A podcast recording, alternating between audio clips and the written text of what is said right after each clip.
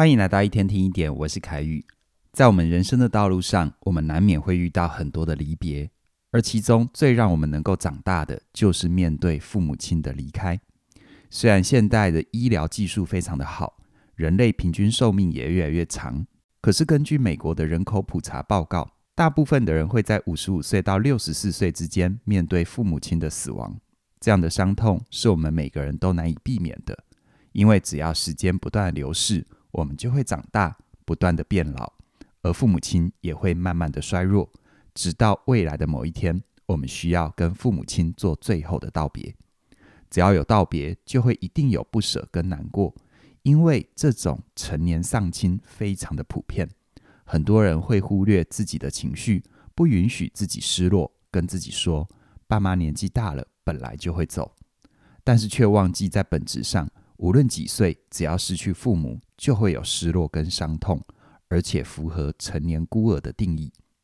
什么是成年孤儿呢？美国心理学家亚历山大·李维，他在经历了父母亲离世之后，针对成年人丧亲的状态，提出成年孤儿的概念。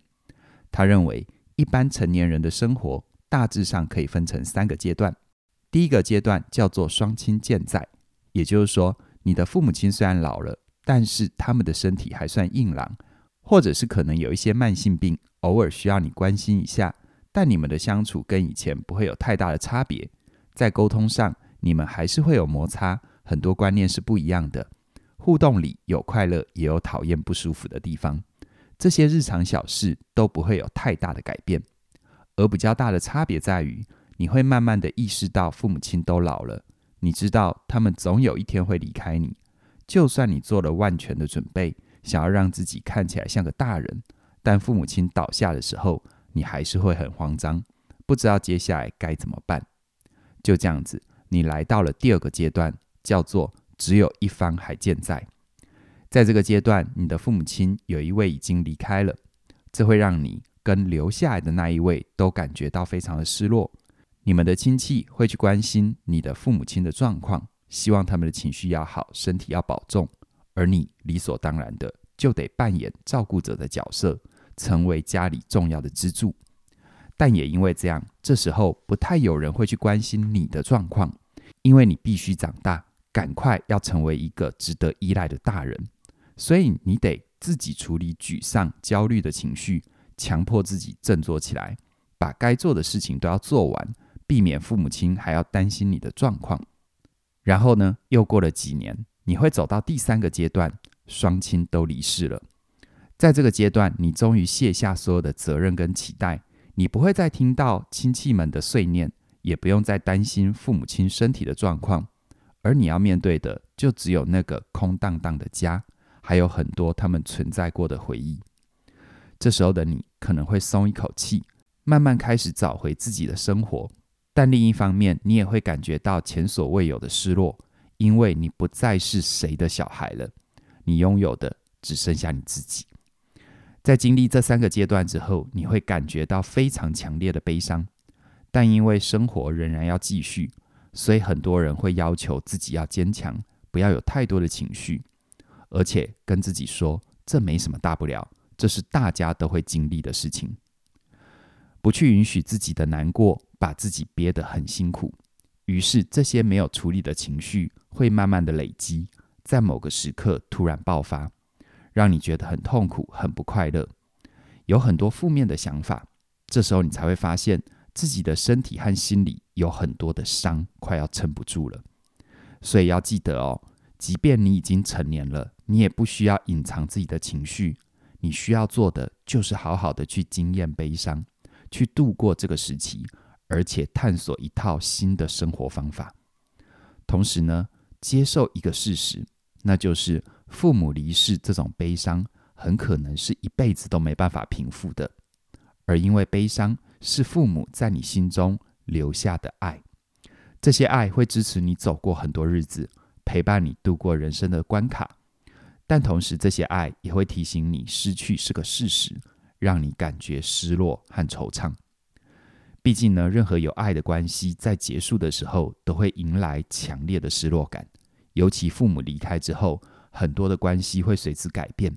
你得自己去面对现实的困难，同时你也会怀念，如果父母还在的话，他们会怎么帮助你，给你熟悉的安全感。孤单的感觉一定会有，而这也意味着你真的长大了。所以说，迎接失落，拥抱失落，是我们人生的必修课题。这可以帮助我们长出力量。但处理失落是有技巧的哦。首先呢，你一定要慢，一天前进一点点就好了。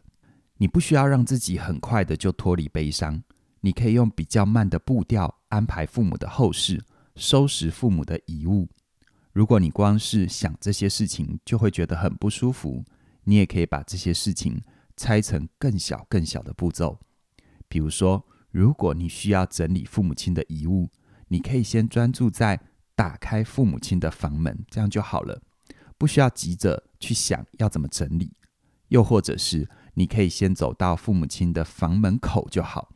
多给自己一点喘息的空档。只有你的动作够慢，你就能够用时间换取力量，让自己的身体动起来。而这份动力来自于你跟父母之间的回忆。一般来说，如果你跟父母的关系越好，你就能够越快地走出悲伤，因为在你的记忆里，比起愤怒、遗憾、不满，你拥有更多的快乐，还有幸福的回忆。这些回忆的存在会让你现在感到失落，但不会让你耿耿于怀。他们会像一股暖流，静静地流过你的心里，所以你可以试着从这些回忆里面找出你复原的动力，帮助自己放下。即便你很早就离家了，或者是跟父母亲相处的时间不长，那些片段琐碎的记忆也会化作这世界上最温暖的力量，永远留在你的心里。最后呢，我还要提醒你，你一定要好好的吃饭，这是一件非常重要的事。因为在压力底下，我们很容易会没有食欲，甚至会忽略饥饿的感觉。但父母亲离开的时候，你会有很多的事情要做。就算你暂时不想动，悲伤的情绪也会消耗很多体力，所以记得一定要好好吃饭，因为告别需要力气，也需要勇气。你的勇气可以自己给，但是也可以跟别人借。如果你也渴望在面对失落的时候能有多一点点的信心，我跟嘉玲老师主理的全新线上课程《好好说再见，找回爱与安全感的分离必修课》。是能够带给你这样的力量的。在这课程里面的第七章，嘉玲老师就有针对生命离线这个主题，给予一套完整的回应方式，帮助你接纳自己的情绪。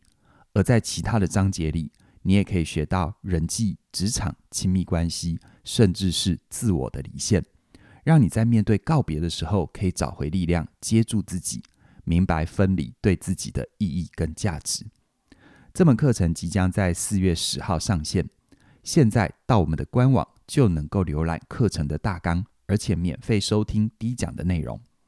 我相信，不管你的生命历程走到哪里，你都能够透过这一门课程，慢慢的长出力量，坦然的去面对分离的结果，并且对自己有更多的认识。详细的课程资讯在我们的影片说明里都有连结，期待你的加入。那么今天就跟你聊到这边了。谢谢你的收听，我们再会。